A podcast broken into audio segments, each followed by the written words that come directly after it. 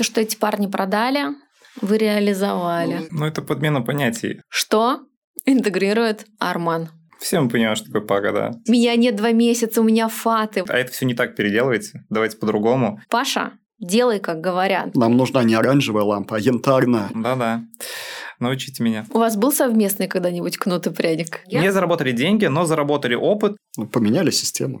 Инженер будет чертить, а ты будешь лампу держать. Вот эта идиллия, которая была достигнута в компании Арман. Раз, раз, раз. Проверка связи. На связи компания Арман. Мы производим и системно интегрируем цифровые решения для обеспечения безопасности на промышленных объектах. Это подкаст «Проверка связи». В нем мы рассказываем, как цифровые системы связи делают производственные объекты безопасней, обсуждаем современные тренды в промышленности и делимся новостями и кейсами нашей компании. Меня зовут Юлия Петрова, я руковожу маркетингом и запускаю цифровые продукты в Арман. Сегодня мы поговорим с руководителем отдела продаж Дмитрием Фетисовым Приветствую. и главным инженером проектов Арман Ихлаковым Павлом. Добрый день. Мы обсудим крупные комплексные интеграторские проекты, расскажем о работе Арман с EPC-контракторами, поговорим о взаимодействии отдела продаж и инженеров э, при реализации интеграторских проектов и разберемся, почему совершать ошибки даже в работе над крупными контрактами – это полезный опыт. Ну что, ребята, непринужденная беседа начинается. Small talk. Я предлагаю э, начать с того, что, наверное, представимся, да, расскажете про себя, чтобы ребят, кто нас слушает, смотрит, познакомились с вами поближе. Я уже сказала, тут отдел продаж и инженеры. Сейчас будет versus battle между отделом продаж и инженерами. Да, Дим, давай с тебя начнем. Чем ты занимаешься в Армане? Да, представлюсь еще раз. Фетисов Дмитрий, являюсь руководителем отдела продаж. Я занимаюсь как раз-таки управлением и координацией отдела продаж, выстраиванием канала продаж, взаимоотношений с клиентами, некое планирование, прогнозирование истории. В общем, мы являемся локомотивом, который возглавляет компанию с точки зрения ее дохода, прибыли и развития. Сколько у нас продавцов всего в Армане? На текущий момент штат у нас порядка 30 человек. Но мы планируем развиваться дальше, так как э, наши объемы и потребности растут, появляются Мгм. новые продукты, новые направления.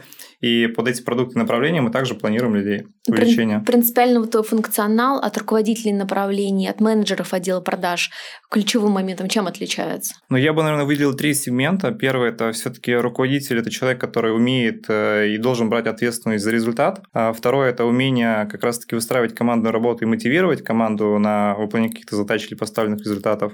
И непосредственно это человек, который может стратегически э, ну, выстраивать какую-то стратегию, ее доносить до коллег и выстраивать и реализовывать некие способы достижения той стратегии, которая была у компании утверждена и спланирована.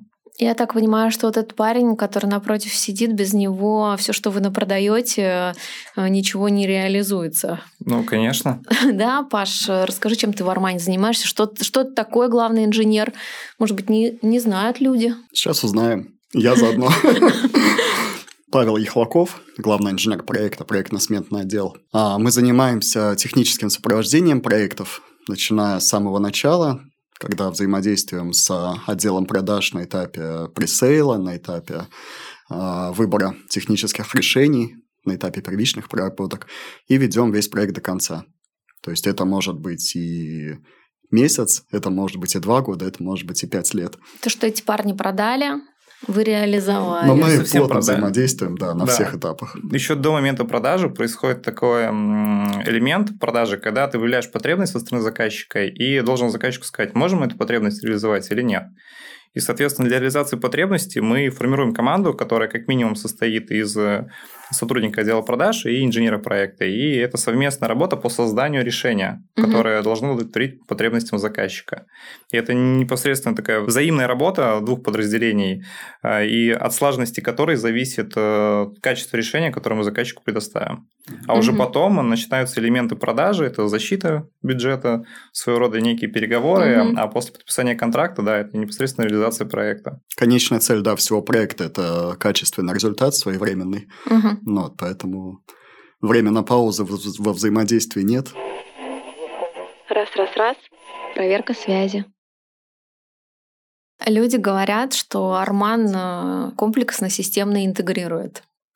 Что интегрирует Арман? В этом словосочетании три слова. То есть, что такое система, что такое комплекс и что такое интеграция. Ну, вот, собственно, каждое из этих слов в этом словосочетании – это отдельная тема. Ну, система – это что-то такое понятное, что должно выполнять кон- конечный какой-то понятный функционал. Ну, в нашем случае это громкоговорящая связь оповещения. Комплекс – это система, которая является там составляющей этого комплекса, да, комплексная это значит такая масштабная, сложная, всеобъемлющая. Ну, а интегрируем это, плотно занимаемся, достигаем конечного результата. Под интеграцией понимается вообще это объединение разрозненных систем. И о том, что Паша сказал, действительно, мы же производим системы, громко говорящие связи, и, соответственно, они состоят из разных подсистем. Это может быть система оповещения, система двусторонней связи. В комплексе это решение. И взаимоувязка этих двух компонентов и является интеграцией некого рода. То есть интеграция направлена на то, чтобы объединить подсистемы и выработать наиболее эффективный Э, процесс работы этих систем. Понятно. Как э, вообще э, вы, как продажи, объясняете заказчику экономическую эффективность от интеграции? Как объясняете, какие системы вообще нужны? Как происходит этот процесс? Ну, первоочередно, перед тем, как что-то вообще объяснять заказчику, нужно понять, какие потребности у него есть. Если у него нет потребностей в каких-то системах, то сколько бы ты ему не объяснял о том, что есть какая-то эффективность от нее, он, наверное, может быть, тебя и послушает, но не факт, что за этим будут последовать какие-то результаты. Соответственно, первоочередно, когда мы выявляем потребность у нашего клиента, мы пытаемся максимально эффективно подобрать ему решение. И в процессе подбора этого решения мы, естественно, акцентируем внимание на том, какую пользу это решение принесет заказчику, помимо того, что снимет просто потребность его какой-то задачи. Если это перенести на наши типовые системы, это система оповещения или ну, локальная система оповещения или громкоговорящая связь, то мы, естественно, заказчику объясняем а, дополнительный функционал наших систем. Как минимум, наверное, наши системы позволяют соблюдать тот самый тренд э, безлюдности, о котором сейчас идет речь. А именно, наша система мониторится, и она не требует достаточно большого времени для обслуживания, то есть э, оператор может сидеть удаленно видеть, что с системой происходит, э, какие в ней могут происходить сбои, или э, что она работает в штатном режиме. То есть это уменьшает количество персонала, который должен ее обслуживать непосредственно обходами или там выездные бригады. Вот. Помимо этого, локальная, сама локальная система оповещения, она предназначена для того, чтобы оповестить людей какой-то ситуации, и это тоже уменьшает количество необходимых, наверное, может быть, бригад или подразделений, которые бы этим занимались непосредственно сами, там, бегали ножками и оповещали кого-то. То есть, ну, это самые такие банальные, наверное, истории э, с точки зрения там, дополнительного функционала, который система наша может привнести. Я хочу, чтобы еще вы рассказали про миграцию ценностей. Мы сейчас говорим про систему громкоговорящей связи, да, которую мы производим. Потом э, ты завел разговор про локальные системы оповещения. Как так случилось? Как прошла эта миграция ценностей от э, громкоговорящей связи к ЛСО? Угу. Чем это обусловлено? Расскажу в мое видение, да, как так исторически сложилось. То есть э, изначально громкоговорящая связь – это что-то такое более локальное, да, там пульт, э, оповещение. Вот, и э, за какой-то ну, довольно продолжительный период времени, там, ну, за историю компании Арман точно, за 20 лет это все перешло потихоньку в систему ЛСО. А, то есть сначала эксплуатации мы стали привыкать к тому, что ГГС это не только голос, но и пожарное оповещение. Ну вот. Потом все стали переходить к тому, что все, что звучит в рамках предприятия это ГГС Пага, в том числе и в ЧС. Ну и следующий этап это... Расшифруй Пагу, а, Паш. А, да, Пага это Public Alert General Alarm. Public Alarm General Address. Да, или так. Функции разные, соответственно, ну, расшифровывать можно на предприятии разберемся. Да. Все мы понимаем, что такое Пага, да. Зачем уточнять? Конечно. Наши слушатели особенно понимают. Да, угу. ну и так логически все к этому идет, что ЛСО сейчас тоже становится как бы частью комплекса ПАГа. Помимо а, миграции, зачем могла происходить? То есть мы все под громкоговорящей связи понимаем а, своего рода двустороннюю громкоговорящую связь. Это, как правило, элемент там, диспетчер и персонал, который выполняет непосредственно функции, функции там, на предприятии. И между Объясни ними... простыми словами, Дим, как это работает? Простыми словами, например, какая-нибудь технологическая линия работает, есть оператор, он же диспетчер, и есть э, люди, которые на этой линии работают, обслуживают механизмы, например, или запускают какие-то подсистемы этой линии. Оператор дает команду, там, человек один, э, запусти линию в работу. Все, он начинает э, ну, линию запускать, функционирует и дает обратную связь, что линия запущена. Диспетчер понимает, что там первый этап технологического процесса запущен. Потом он видит, там, по технологии линия идет дальше, и он говорит, там, человек номер два, там, запустите второй этап технологии. И таким образом устанавливается связь и управление этим технологическим процессом. И вот этот, этот комплекс системы называется там, диспетчерская громкоговорящая связь двусторонняя. А миграция в систему оповещения происходила, в моем понимании, по двум форматам. Первоначально сами предприятия были по себе не таких больших масштабов, и небольшое количество людей на предприятии работали. И вот, достаточно такой простой системой двусторонней громкоговорящей связи можно было охватить всех этих людей и оповестить, и установить связь между ними. Но потом э, развивалась технология, развивались сами предприятия, и, соответственно, масштабы этих предприятий стали увеличиваться, появлялись различного класса безопасности, ну, взрыва безопасности этих предприятий, и э, площади увеличивались, и появилась необходимость именно оповещать уже больше пространства, нежели чем раньше. Это первый тренд к, там, к системе оповещения. Помимо того, если первоначально э, заботились о жизни и безопасности людей непосредственно на самом предприятии, то и потом стали вопросы, а что делать, если произошел какой-то техногенного характера там, а, авария на предприятии, и есть в ближайших районах деревни, села, города, там же тоже людей нужно повестить. И, соответственно, это второй сегмент, что помимо оповещения непосредственно людей на самом предприятии, необходимо еще оповестить людей, которые находятся в зоне поражения. И это тоже послужило неким трендом а, систем, локальным системам оповещения. Но и тот же самый тренд безлюдности, а, как эм, правило, ну, локальная система оповещения односторонняя, она не требует обратного ответа, и, соответственно, это просто оповещение какой-то зоны для предотвращения каких-то случаев или событий. Ну и настраивали бы, и продавали бы их. Э, что за тренд желания на работу с EPC-контракторами? Почему мы там, как мы там оказались, и что это вообще такое? Давай начнем с понятия э, кто такой, что это за зверь, EPC-контрактор. Угу. Ну, если даться в этимологию, то EPC – это Engineering, Procurement and Construction, то есть это Э, проектирование, простыми словами, снабжение и строительство. Соответственно, это некий комплекс работ, который подразумевает под собой, что компания, которая является EPC-контрактором, э, реализует потребность заказчика от момента строительства до момента сдачи объекта в эксплуатацию. Там такие этапы происходят. Проектирование, в процессе которого разрабатывается техническое решение, потом идет непосредственно закупка этого решения, которое было спроектировано, его реализация, монтаж и запуск пусконаладку. Соответственно, почему Арман стал двигаться в истории EPC-контрактов? Достаточно просто. Мы растем, и э, мы некое плато по там, системам громкоговорящей связи оповещения заняли. Соответственно, нужно расти дальше. Следующий этап – это превращаться от производителя в интегратора. Это брать ну, больший сегмент компетенций. Это более интересный рынок э, с точки зрения, наверное, дохода и с точки зрения статуса. То есть это достаточно прозрачный рост э, организации от производителя к интегратору. И на текущий момент э, мы имеем абсолютно все компетенции и все ресурсы для того, чтобы эта ну, интеграция от производителя в интегратор, она произошла. И, соответственно, этот тренд задан, и мы в нем двигаемся. Это же очень долгие проекты, Паш. Что, какой, что там по срокам?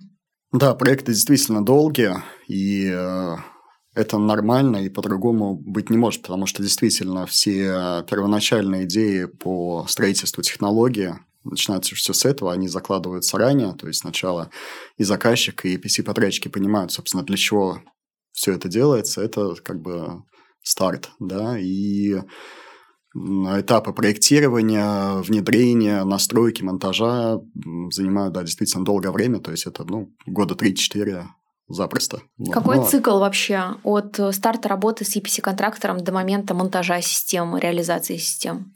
Ну, если говорить про Пагу, да, то это, наверное, порядка э, двух, двух-трех лет. Тут вообще для того, чтобы стать, э, ну, реализовать проекты уровня EPC, нужно сформировать некое доверие со стороны заказчика, да и в принципе со стороны рынка о том, что есть компетенции, компания вполне может э, реализовывать такие проекты. Соответственно, сама эта подготовка у нас заняла достаточно много времени. То есть мы сначала себя позиционировали как производитель, мы доказали о том, что мы можем быть производителем номер один, мы являемся на текущий момент в России производителем, ну, единственным, точнее, самым крупным, наверное, производителем систем промышленной громкоговорящей связи. И мы сформировали некий уровень доверия со стороны наших заказчиков о том, что мы соблюдаем все условия, поставляем качественное оборудование. Парни нормальные. Парни нормально работать можно. брать проекты. Все верно. Делаем. А дальше понемногу Сделают. а, сам тренд привел к тому, что а, заказчику проще отдать реализацию проекта под ключ, нежели чем дробить это на различные организации, самим управлять э, рисками, управлять э, людьми, управлять организациями. То есть это некий лайфхак для непосредственно наших заказчиков, а для нас это возможность дальнейшего роста и развития. Какой ресурс должен быть вообще у компании, чтобы такие проекты делать? То есть э, мы все это время накапливали эти ресурсы. Какой ресурс нужно накопить? Пусть э, нас смотрят э, наши там партнеры по рынку, может быть, конкуренты. Ну, лайфхак же должен быть. Какие ресурсы должны быть? Ну, в моем понимании, для таких контрактов первостепенно ресурсом является технический ресурс. Это наличие сильных и компетентных инженеров, причем как главный инженер проекта или просто инженер, это не принципиально. И э, непосредственно проектно-сметное дело, люди, которые умеют проектировать, то есть реализовывать те решения, которые разрабатывают инженеры. И непосредственно в EPC-контрактах сложность заключается в том, что это достаточно большое количество систем, и, и, как правило, для реализации таких контрактов не всегда хватает там собственного ресурса. Необходимо еще привлечение различных подрядных организаций или субподрядных организаций. И этими организациями необходимо управлять, уметь управлять.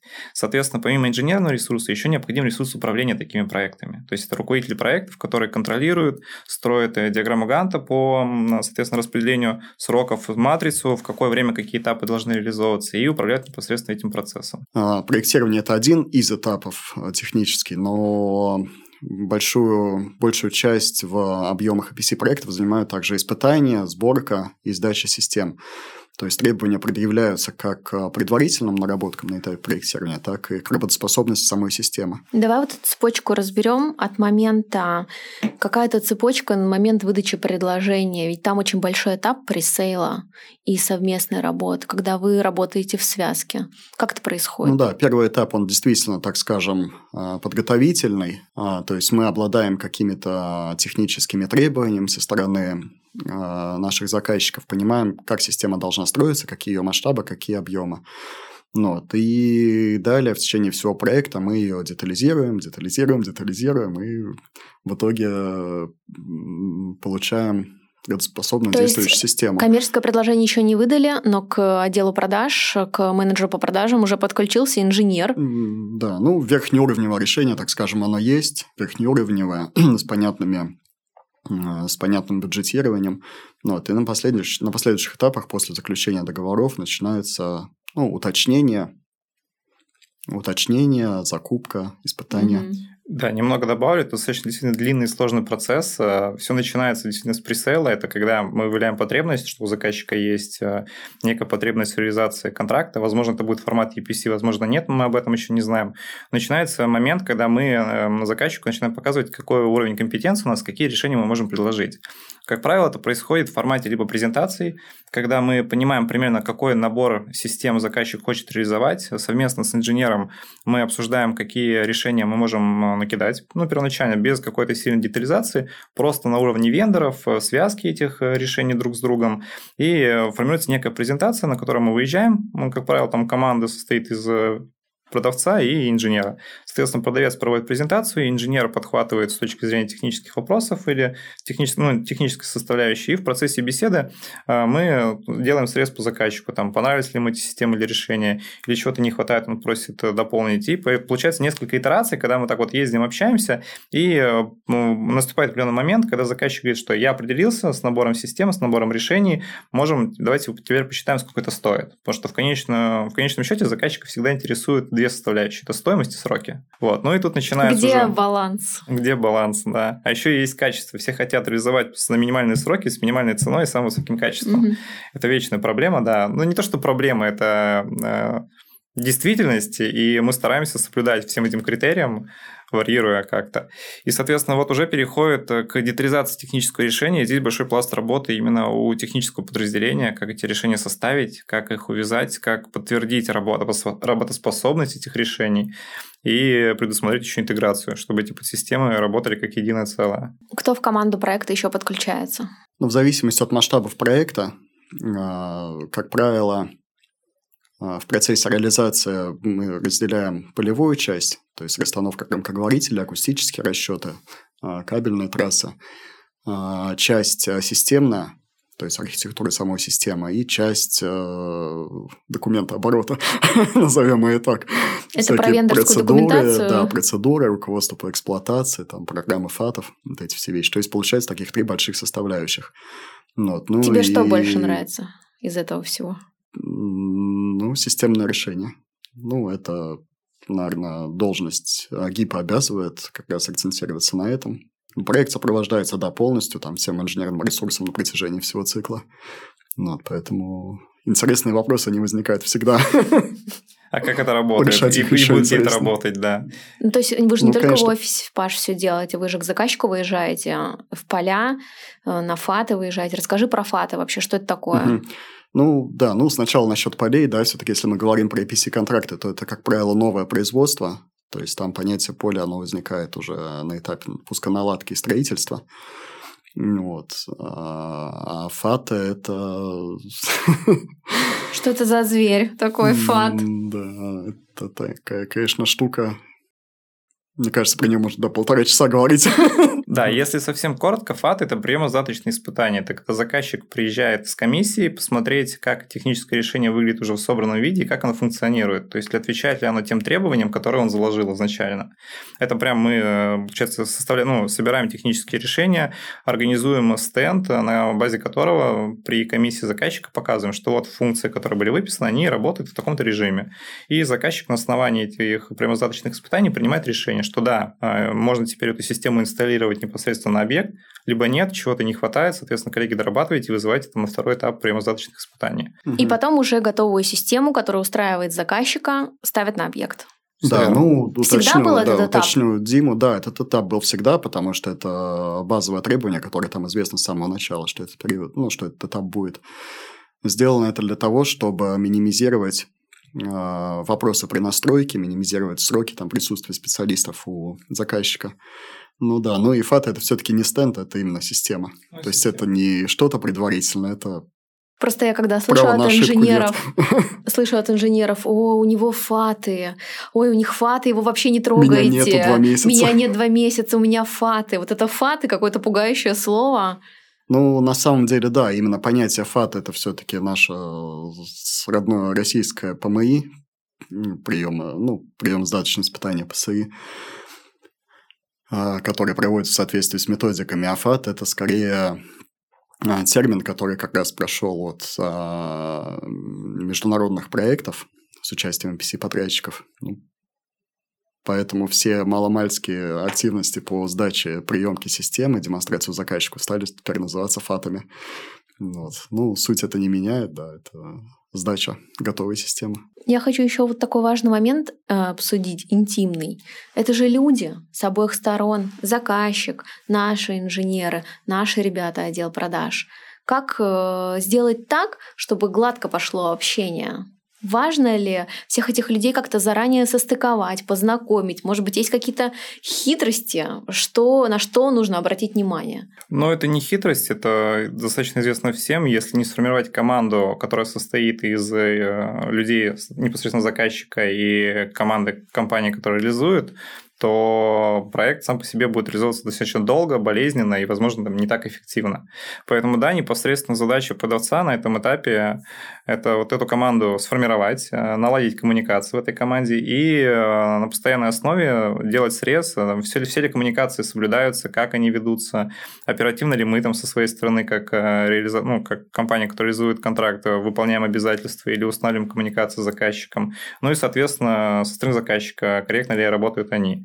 Поэтому вот эта вот команда, идиллия, если она настраивается в некий унисон, то проект реализуется достаточно быстрыми темпами и с хорошим качеством, потому что вовлечены обе стороны, они понимают процесс, они понимают, в каком состоянии находится реализация проекта, и, возможно, где-то подключаются для ускорения, или где-то, наоборот, останавливают и говорят, что, коллеги, давайте сделать по-другому, давайте сделаем лучше. То есть это действительно это совместный процесс э, выработки решения и реализации контракта. Ну, то есть на старте все понимают, ребята, у нас э, общая цель. Да, Конечно. и в дополнение, да, к словам Димы, хочу сказать, что э, с точки зрения там, жизненного хода проекта, эта команда не, не только с нашей стороны, но и все участники, это как, ну, они э, знают друг друга на всем, на всем ходе проекта. То есть те люди, которые изначально формируют стартовые технические требования, они же и в конечном итоге, ну, в идеальной картине мира, они же в конечном итоге принимают систему и у нас, и на объекте. Так проект вот, долгий, поэтому... Паш, он идет многие года.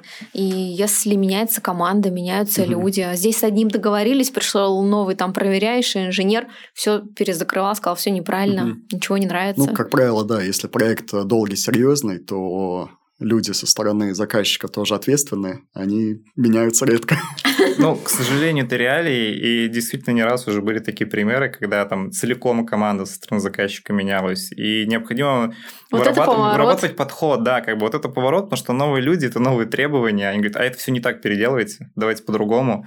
И это вопрос действительно коммуникации, вопрос общения, и если получается даже с новой командой выстроить корректный диалог, то, ну, это, да, может быть, какая-нибудь какая небольшая заминка с точки зрения притерки друг с другом, но в конечном счете, когда процесс вырабатывается, все начинает работать дальше, двигаться. И это важная задача продавца, то есть, э, действительно, на, на всех этапах реализации таких контрактов держать руку на пульсе и понимать, как у, устроена коммуникация друг с другом. Хорошо, если такая ситуация, заказчик говорит, хочу вот так, вот такое техническое решение, отдел продаж говорит инженеру, Паша, делай, как говорят. Нам нужна не оранжевая лампа, а янтарная. Да, делай, как говорят. А Паша говорит, это не будет работать. Ну, здесь э, должна быть золотая середина между нашей клиентоориентированностью. Это, в первую очередь, наверное, одно из тех качеств компании, которые мы постараемся поддерживать на высоком уровне, и это ценят наши заказчики, и это сказывается на объеме наших ключевых клиентов, которые с нами работают уже на протяжении 20 лет. И, с другой стороны, это золотая середина со стороны инженеров, которые говорят, что, коллеги, да так это не работает или не будет работать, или таких решений нет. И это действительно некий процесс э, совместной работы, неких компромиссов. Э, в конечном счете надо решить одну главную задачу, чтобы заказчик был доволен тем решением, которое мы ему организовали. Угу. И да. Ну да, ошибки должны быть минимизованы, да, и э, конечный итог должен быть все-таки качественный и понятный всем. Ну, чтобы не было в самом конце ситуации. Ну, я же говорил, что она не будет работать. Да, к счастью, у нас в компании это не распространено слово совсем. Вот таких элементов, как сказал Паша, да, это работать не будет. Нет, мы на старте э, в процессе проработки решения уже вот ставим жирную точку о том, что да, решение рабочее, а нам за него стыдно не будет. Заказчик будет доволен и обратиться к нам еще раз. И вот когда мы этот консенсус достигаем, компромисс, ну даже не компромисс, а некое решение финальное, то начинается реализация этого проекта мы не начнем реализовывать то, что не работает. Раз, раз, раз. Проверка связи. Проект долгий, команда очень разношерстная, продажи, технари, инженеры, проектировщики. Закупки, еще Закупки. важный элемент. Да. Как мотивировать э, всех э, этих красавчиков? Ох, это сложный вопрос на самом деле. А, мотивация бывает материальной и нематериальной. А с нематериальной мотивацией это действительно некий персональный рост, э, статус. Азы мотивация Азы от мотивация. руководителя отдела продаж. Да-да научите меня.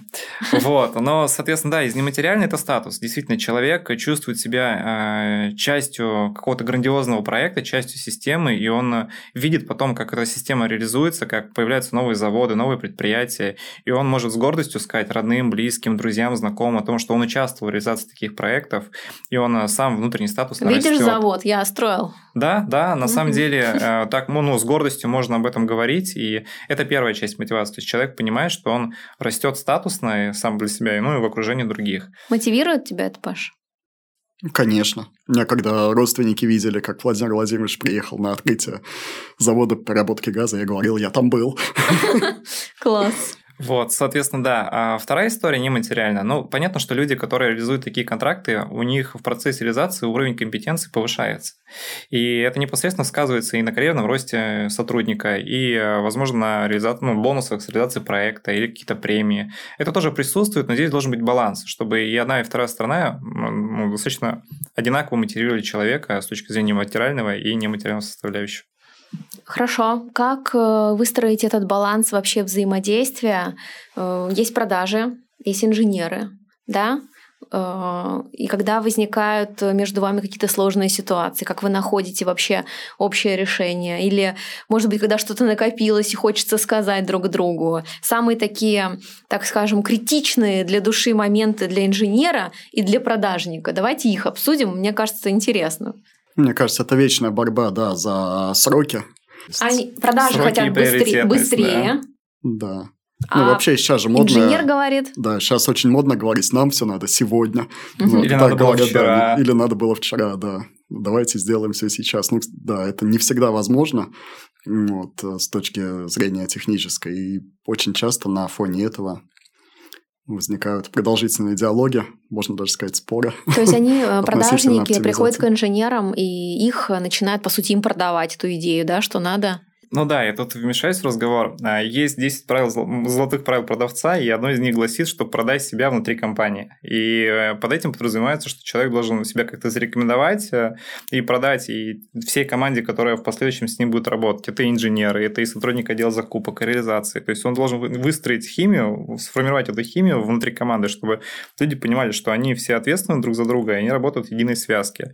Но все мы люди, мы прекрасно понимаем, что да, э, так как мы безумно клиент-ориентированы, это не- иногда, не склад- точнее, иногда нас обязывает брать на себя обязательства больше, чем, наверное, хотелось бы. И эти самые сроки... Чем чтобы- хотелось бы инженерам. да, и вот эти сроки были вчера. И, Соответственно, если это не обосновано ничем со стороны продавца, то, наверное, здесь можно перейти в какую-то конструктивную критику и прийти к компромиссу о том, что ну, тебе это не вчера надо было. Вот, давай там минимально возможный срок сделаем. Либо если это м, конструктивно человек объяснил, что да, там надо спасти заказчика, у него там горят сроки, а не горят у нас, э, надо постараться поработать. И, к счастью, у нас э, как-то команда выстроилась таким образом, что я ну, не замечал за последние уже, наверное, лет пять эм, историй, когда мы бы работали с формата там «ты должен», «ты обязан». То есть нет, это всегда диалог э, конструктивный. Это может быть там на тонах, все мы люди, все мы испытываем эмоции, да. Но в конечном счете... Орете друг на друга. но я не замечал такого, чтобы прям орали друг на друга. Но выругаться, наверное, можно. Но это нормальный всплеск эмоций, и Мгм. его не надо держать в себе, его надо выплеснуть, иначе он будет плохо сказываться. И всегда мы приходим к какому-то договоренности, к какому-то компромиссу. Можем пойти попить кофе с инженером пообщаться, можем рассказать инженеру про перспективы реализации этого проекта. Тут уже включается некий элемент мотивации и элемент продаж. Инженер, иди быстрее пей кофе, иди формируй техническое решение. Ну, ну, нужно сдержать золотую середину, да, между тем, чтобы, чтобы был кнут и пряник, как говорится, всегда, и в жизни это работает. Поэтому мы как-то договариваемся, и поэтому работаем единой командой. У вас был совместный когда-нибудь кнут и пряник?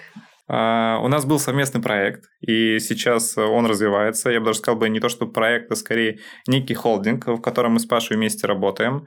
У нас скоро запланирован выезд туда на обследование. Да, мы разрабатывали техническое решение на потребность заказчика. Это было совместное созидание, а какое решение предложить, а какое будет лучше. И тут э, очень важную роль играет инженер, который тоже стратегически может э, наперед посмотреть э, объем систем, которые планируется искать. Слушай, лучше резовать на этой системе, нежели чем на другой. То есть это системный подход. Да, в этой ситуации, про которую Дима говорит, важно еще то, что сейчас как раз это, ну, старт. То есть какие-то решения, они закладываются сейчас, но впоследствии их, э, ну, поменять довольно тяжело. Но да, они будут масштабироваться, они будут более э, детализированно и развернуты на всю площадку, но какая-то база, она останется прежней, ну, останется уже прежней, которую оговорили. Ну, вот, поэтому важно сформировать ее там наиболее оптимальной.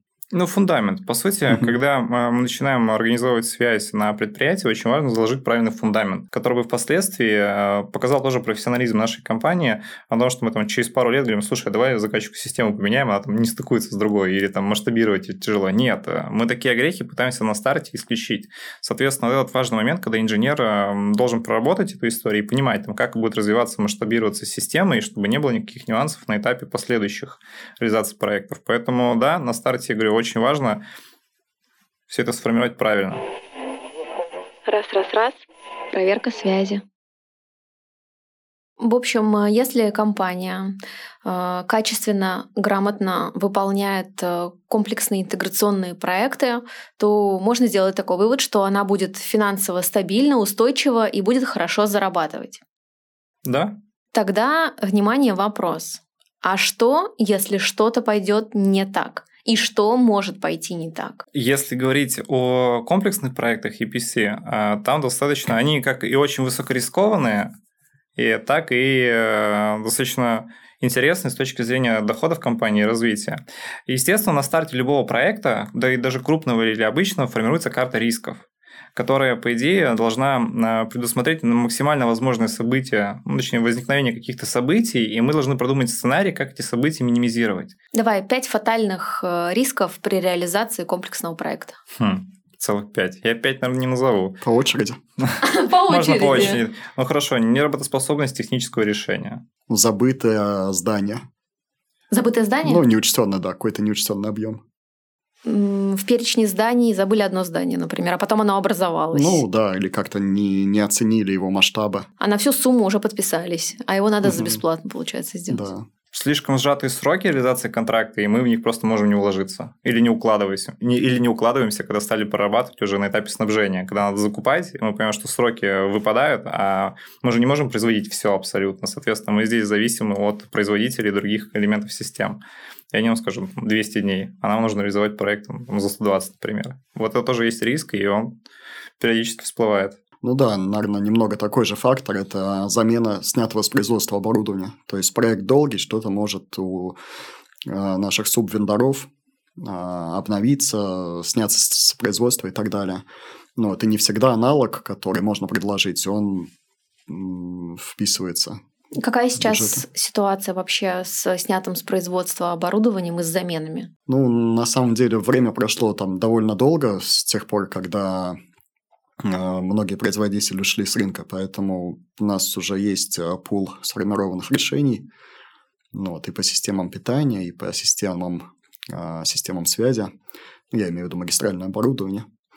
Ну, вот, поэтому был период, когда мы эту базу наработали, а сейчас мы ее Используем. активно используем, да. Но в этом, да, кстати, заключается некий, э, наверное, изюминка э, любой организации, которая сумела подготовиться и э, заменить решения, которые более недоступны, и сформировать новый пакет этих решений. И это является ценностью для наших заказчиков, так как непосредственно они, не всегда им надо проводить эту работу, а какие решения работают, какие вендора есть. Это непосредственно задача компаний, которые предлагают эти решения. И да, в момент, когда была некая перестройка, технических решений у нас, мы прям выделяли целую команду, которая прорабатывала новые решения. И на текущий момент они у нас сформированы, и мы их активно масштабируем. Цена ошибки э, при работе с EPC-контрактором может э, быть фатальной для организации? Если может, то как? Может, и вот здесь хорошо накладывается элемент, который сказал Паша, пропустили какой-то сегмент, там, пропустили здание, раздел, и, э, э, стоимость этого раздела, она может исчитываться там миллионами, и, соответственно, пропуск э, этой системы скажется... Ну, немножко от обратного, э, формат EPC-контракта заключается в том, что фиксируется верхняя цена договора. Фиксируется цена, сроки и там, отчасти качество технических решений.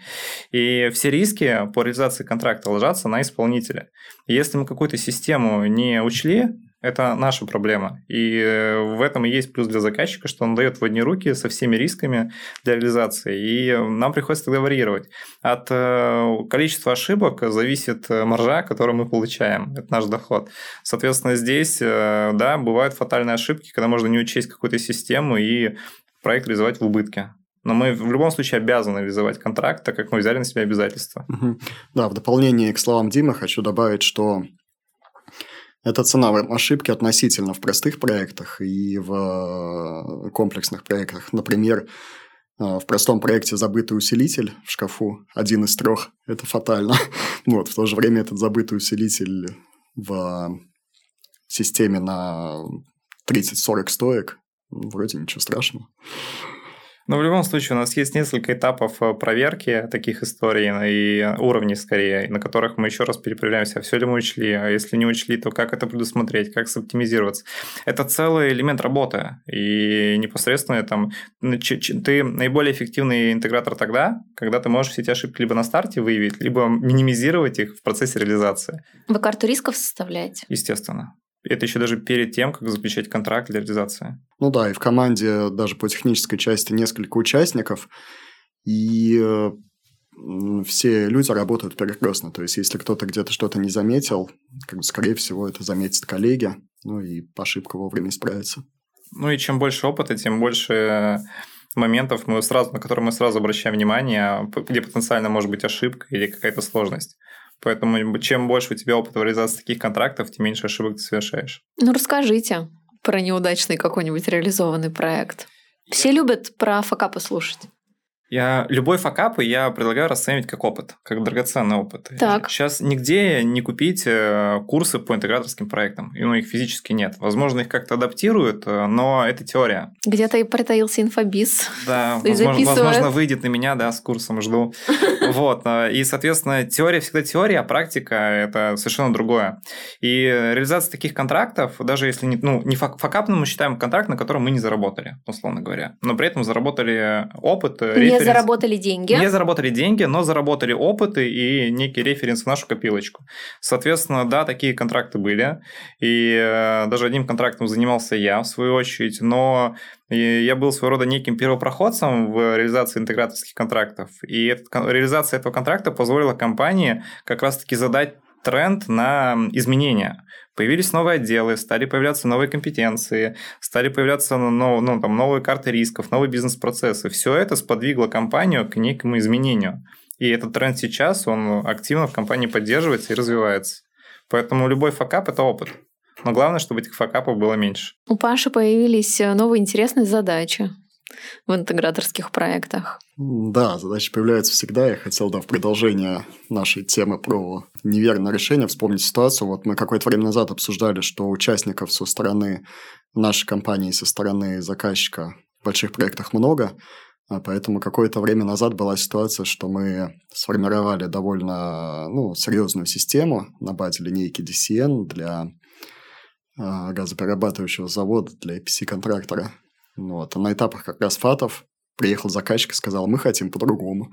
Вот. Ну и переделывали пять стоек, собственно. Давай пару предложений риск, про систему DCN. Ну, это фундамент, на самом деле, наших э, решений. И исторический фундамент, и тот, который сейчас у нас как палочка-выручалочка, когда нужно что-то сделать быстро и чтобы это было ГГС в классическом виде. Заказчику есть, не заказчик... понравилось DCN. Ну, именно на том проекте, да. То есть он сказал «хочу IP». Ну, угу. все, это была наша, ну, можно сказать, да, фатальная ошибка, связанная с тем, что... А как ты думаешь, Паша, это фатальная ошибка всех участников. возникла из-за того, что мы на старте не уточнили, какое решение заказчик хотел бы видеть? Ну, думаю, да. Мы не знали вся, всех участников, всех требований. Эти требования были не детализированы. Но это вот как раз про коммуникации, что важно их выстраивать и на старте все эти моменты притирать, чтобы на этапе фатов э, такого не было. И что вы сделали? Ну, поменяли систему. Мы гибкая компания. Где одна система, там и две. Да, ничего страшного. Решили вопрос. Можно вообще каким-то неудачным контрактом хранить компанию? Да, конечно, можно. А, если взять на себя контракт, где у тебя, а, отсутствует компетенции, б, отсутствуют финансовые возможности и отсутствует, в принципе, ресурс для реализации контракта, то ты можешь погореть э, и с точки зрения там, невыполнения обязательств, тебя засудят, э, штрафы, санкции, пени, это потеря репутации, а репутация даже чаще бьет сильнее, нежели чем какие-то экономические факторы, ну, точнее, финансовые факторы. Поэтому здесь нужно взвешенно подходить для оценки э, контракта и объективно понимать, как бы мы умеем или мы сможем это сделать или нет. Тут э, важен баланс. Не надо брать все, все подряд. Ни к чему хорошему это никогда не приводит. Как внутри компании происходит эта оценка? Мы берем этот контракт или не берем? У нас есть целая процедура, называется проектный комитет. Это когда команда, которая планирует э, в этот контракт заходить, формирует некое обоснование, считает бюджет, э, изучает техническое задание, формирует некую повестку э, обсуждения этого контракта и выдает ее на всех руководителей вышестоящих. И собирает целый комитет, где присутствуют все участники компании, ну, все ключевые участники компании. И в процессе этого проектного комитета мы обсуждаем э, различные сценарии, обсуждаем риски и принимаем решение, там, мы двигаемся в этот проект или нет.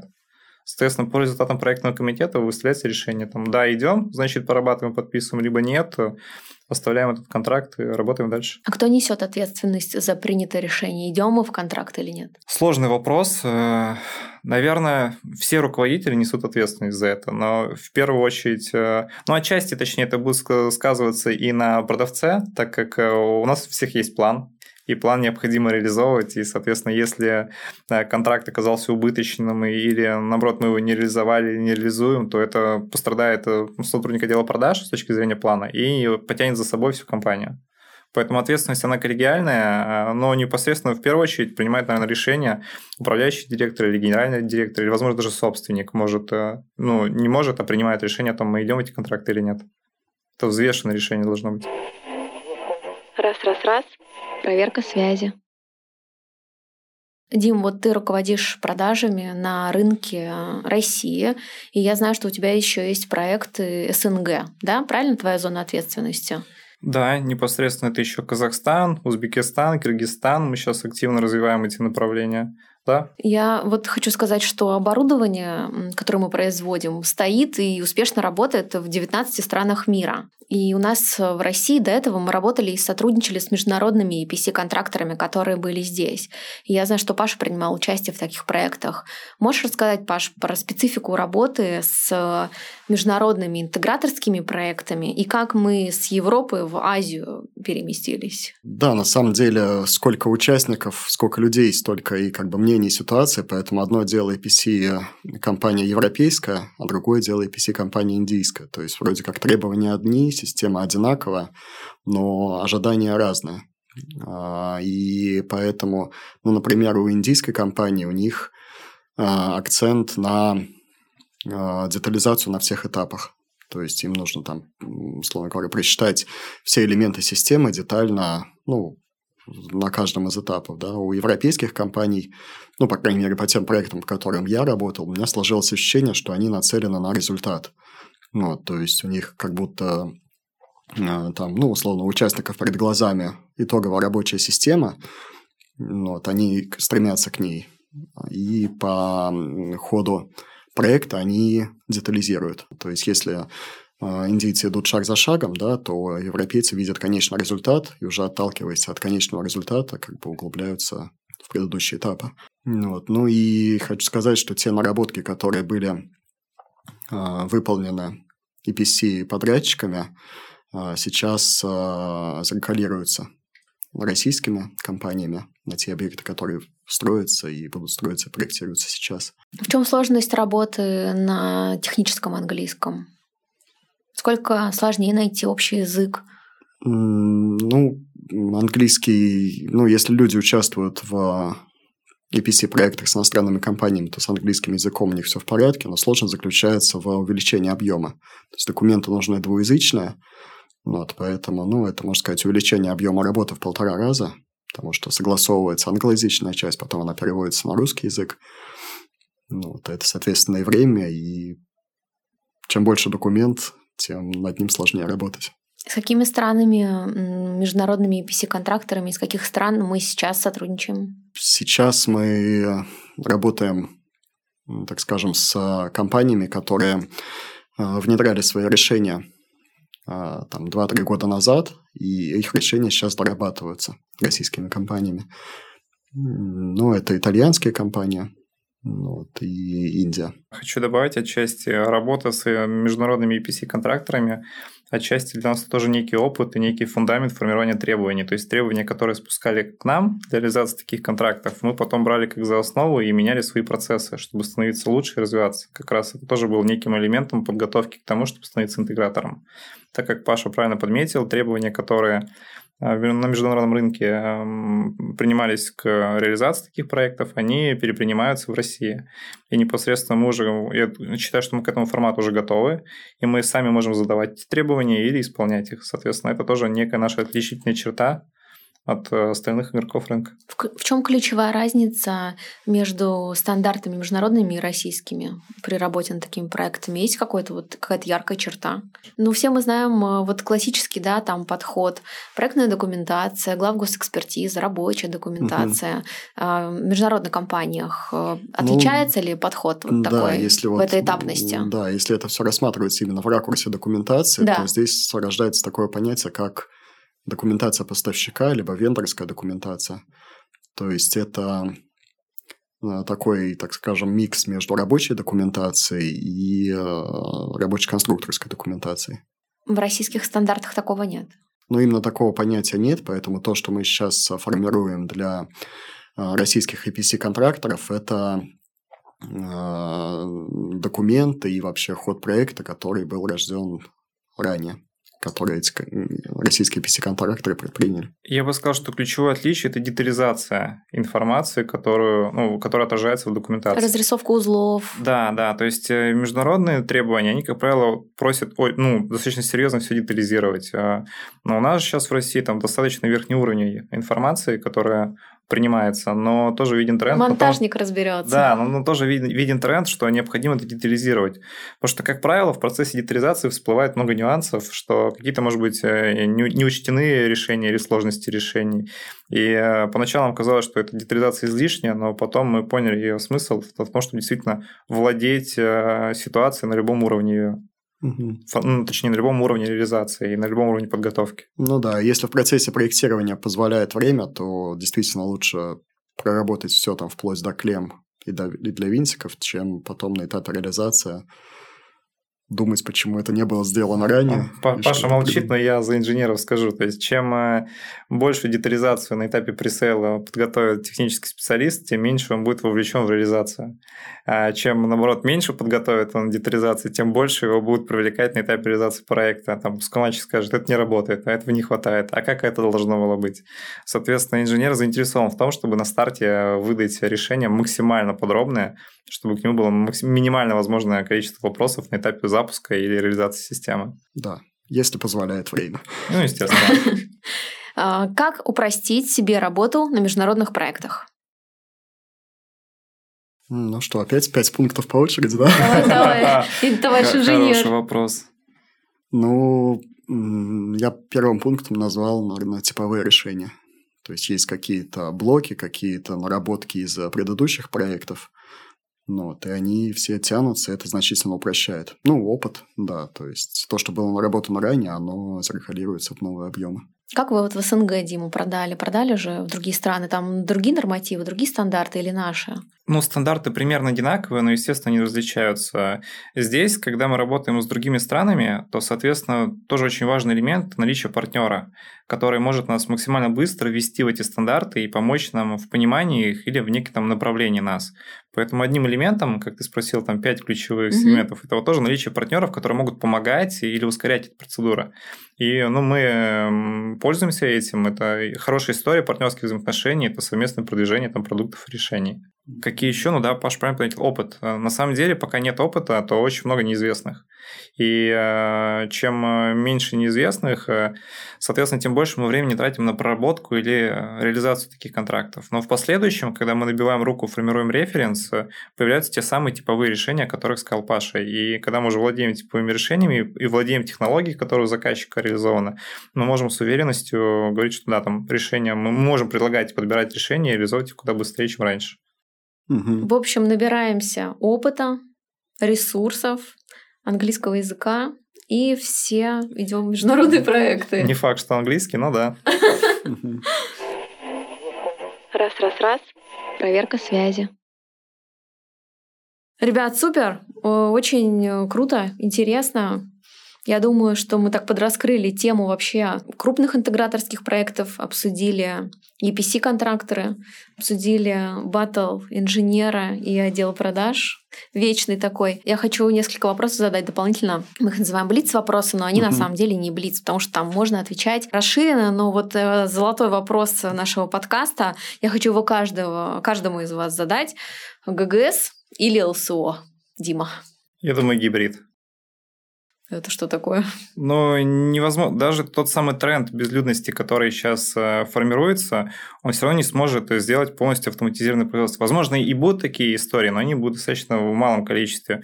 В любом случае будет присутствовать персонал, и э, необходимо будет выполнять две функции. И оповестить, и установить двустороннюю связь. Соответственно, я, в моем понимании, это будет гибрид и система ГГС, и ЛСО. Люди будут. Люди будут, конечно. Инженер. Угу. Ну, мы сегодня, да, уже обозначали вот это. Но я считаю, что ЛСО, потому что это более широкое понятие.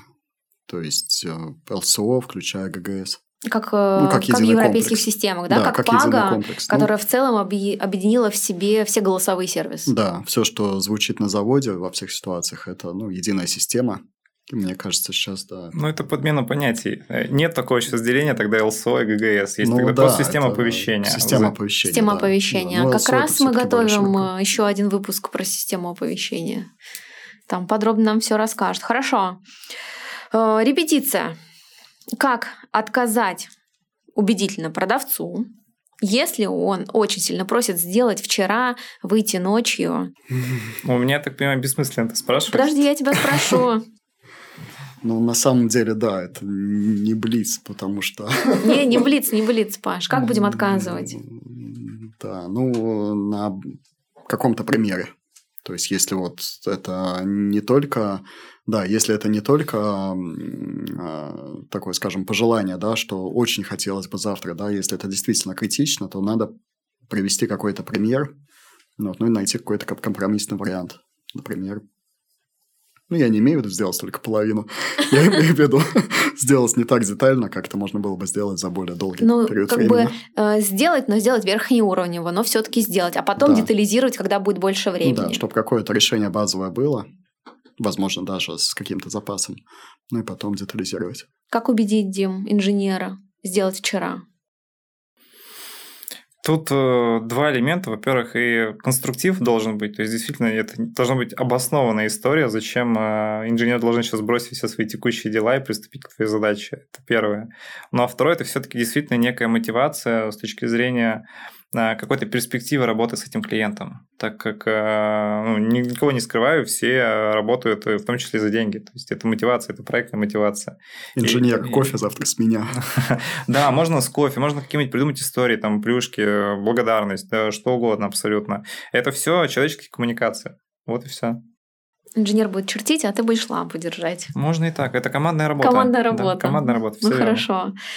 А, почему стоит э, компаниям заниматься э, крупными интеграторскими проектами? Какие у этого направления преимущества? Давай резюмируем в целом. Такая мотивационная речь для компаний. Все идите в интеграторские проекты, потому что.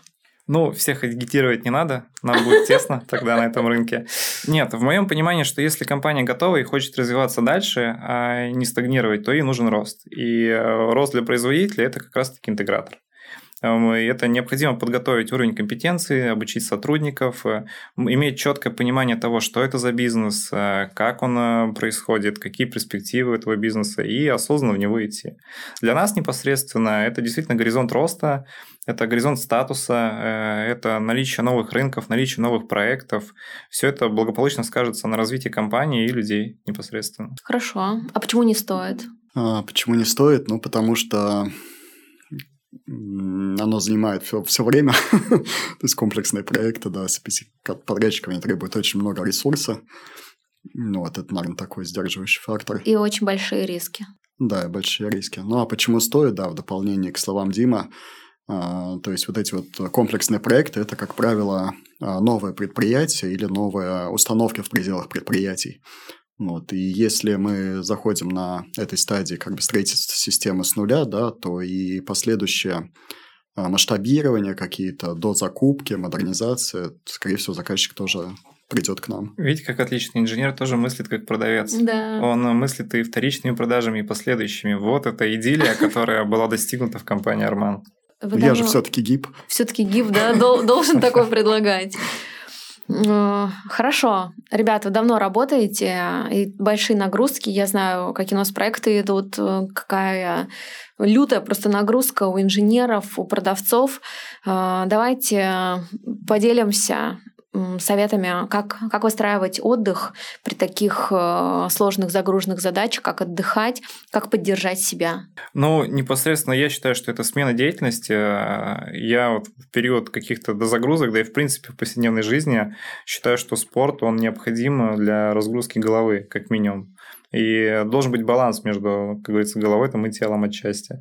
Вот. Э, помимо этого, очень сильно раскрепощают какие-то истории, которыми ты ранее вообще никогда не занимался. Я, в свою очередь, э, танцами, помню, немного, немножко изучал, и это настолько тебе переключает от э, какого-то мыслительного процесса. От EPC-контрактов. От EPC-контрактов в том числе, да. И третий – это общение. Это какие-то совместные вылазки, можно с семьей, можно с друзьями, кто-нибудь за город, и путешествия, отдых, или коллективом, какие-то комьюнити. Вот у нас там активно развивается развивается футбол, теннис. Это отличная история, это совмещение спорта, команды, общения людей. То есть я в таком сегменте мыслю. Угу. Лайфхак от угу. продавцов. А инженеры? Ну да, я бы хотел отметить два момента, да, то есть первый – это если отдых, так скажем, в нерабочее время, то это самое главное если позволяет ситуация Отключить телефон? не работать да, на выходных. Ну, это понятно, что в зависимости от критической ситуации. А так, конечно, да, смена деятельности, там какие-то прогулки, там в лес уехать. Второй момент, который я хотел отметить, это отдых в течение рабочего дня, так скажем, да, то есть когда человек занимается каким-то сложным комплексным проектом, да, долго, ему нужно какие-то там простые задачи, чтобы немного там отключить Да голову. поэтому по двору Поэтому- инженеры ходят туда-сюда у нас в офисе. Они там, да, разрабатывают типовые Вот, проекты. Юль, мы выявили, на что посягается продавец на святое. Да, На отдых инженера на в отдых процессе инженера. дня. Да. Вот мы батл. Разгружать голову, да, какими-то там типовыми задачами. И компании полезно, и сам отдохнешь. Я хочу, чтобы финально, ребят, вы добавили, вы так э, вдохновленно рассказываете про свою работу. Я хочу, чтобы вы добавили такое, может быть, посыл или приглашение для тех ребят, кто нас слушает, и кто, может быть, еще не определился в жизни, э, но хочет попробовать себя в инженерском направлении, да, как развиваться как ГИП или раз- развиваться как отдел продаж. Э, Может быть, про какие-то классные преимущества именно ваших направлений, э, чтобы ребят могли послушать и сказать, наверное, это будет интересно. Ну, это называется некий такой скрытый хантинг э, внутри компании. Э, Наверное, это не совсем, хотя, может быть, и правильно. Но у нас в компании м, внедрены ценности, и они достаточно хорошо показывают стремление, куда человек должен двигаться. И одной из этих ценностей является проактивность. И действительно, все зависит от самого человека. То есть, если человек проактивен и хочет развиваться, э, у нас двери открыты. То есть, он может пробовать абсолютно любые направления. Он спокойно может прийти к любому руководителю, пообщаться и сказать, что я хочу попробовать продажами, или там я хочу быть инженером, или хочу работать в отделах закупки, или там хочу работать в маркетинге, неважно. Непосредственно первоначально человек ожидает в себе эту историю. Надо пробовать. По-другому никак. Вот я, например, себя никогда в продажах не видел. До момента, как э, устроился в компанию Арман. Да, я бы вот хотела, чтобы ты пару слов рассказал про свой путь, потому что кейс э, Димы интересен в том, то, что он пришел в нашу компанию обычным сборщиком, а сейчас э, руководит э, продажами крупных э, интеграторских комплексных проектов. Да, для меня самого это интересно получилось. Э, С компанией Арман я познакомился еще будучи в университете. Я был то ли на четвертом, то ли на пятом курсе, я не помню. И мне друг, э, который тоже работает в компании Арман, предложил э, подработать, пойти пособирать шкафы. Э, Как раз это было зимой. Но это был ну, сдельный контракт на месяц, и это вот было первое соприкосновение с компанией. А потом, через несколько месяцев, уже в следующем году, мне позвонили, сказали, Дмитрий, вы не хотите себя попробовать в продажах? Я сначала сопротивлялся, думаю, нет, это не мое, заниматься этим не буду. Но меня убедили о том, что там приди, послушай, что это такое, вникни в вопрос. Я начал этим заниматься, и это оказалось мое. То есть я словил ту волну, и на ней до сих пор нахожусь. И это позволило мне там в течение достаточно короткого промежутка времени, там около пяти лет, вырасти с сборщика шкафов до руководителя отдела продаж. Вот это карьера. Мгм. И, соответственно, да, могу всем сказать, что, э, как сказать, это, это действительно несложно. То есть, если ты готов э, пробовать э, себя в чем-то новом и готов брать на себя ответственность, то это приветствуется. И это как раз таки два, наверное, основных фактора, которые позволят тебе развиться в любой сфере, в которой бы ты хотел. Все зависит от тебя. Супер. Паш. А, ну да, я хочу сказать, что а, как бы, чтобы куда-то прийти к какой-то цели, надо прежде всего идти. ну, поэтому Золотые какой бы нет цель- цели, Да, какая бы путь. цель у гипа нет казалась цели, у гипа есть путь. Да, не да, надо какими-то, ну, мелкими шагами что-то все-таки делать, как бы не, а, не углубляться там а, в стресс, не а, мучиться над многозадачностью, ну, просто двигаться, так, ну, хорошо получается, значит, получится. И учить английский. Ну, конечно. В ходе проекта. Хорошо, ребята, я вас благодарю. Мы раскрыли э, тему крупных комплексных интеграторских проектов. Э, спасибо за беседу. Рада Да, была видеть спасибо. вас здесь в студии. Приглашаю э, всех э, нас смотреть, на нас подписываться. Впереди новые выпуски. Оставайтесь на связи. Раз, раз, раз. Проверка связи.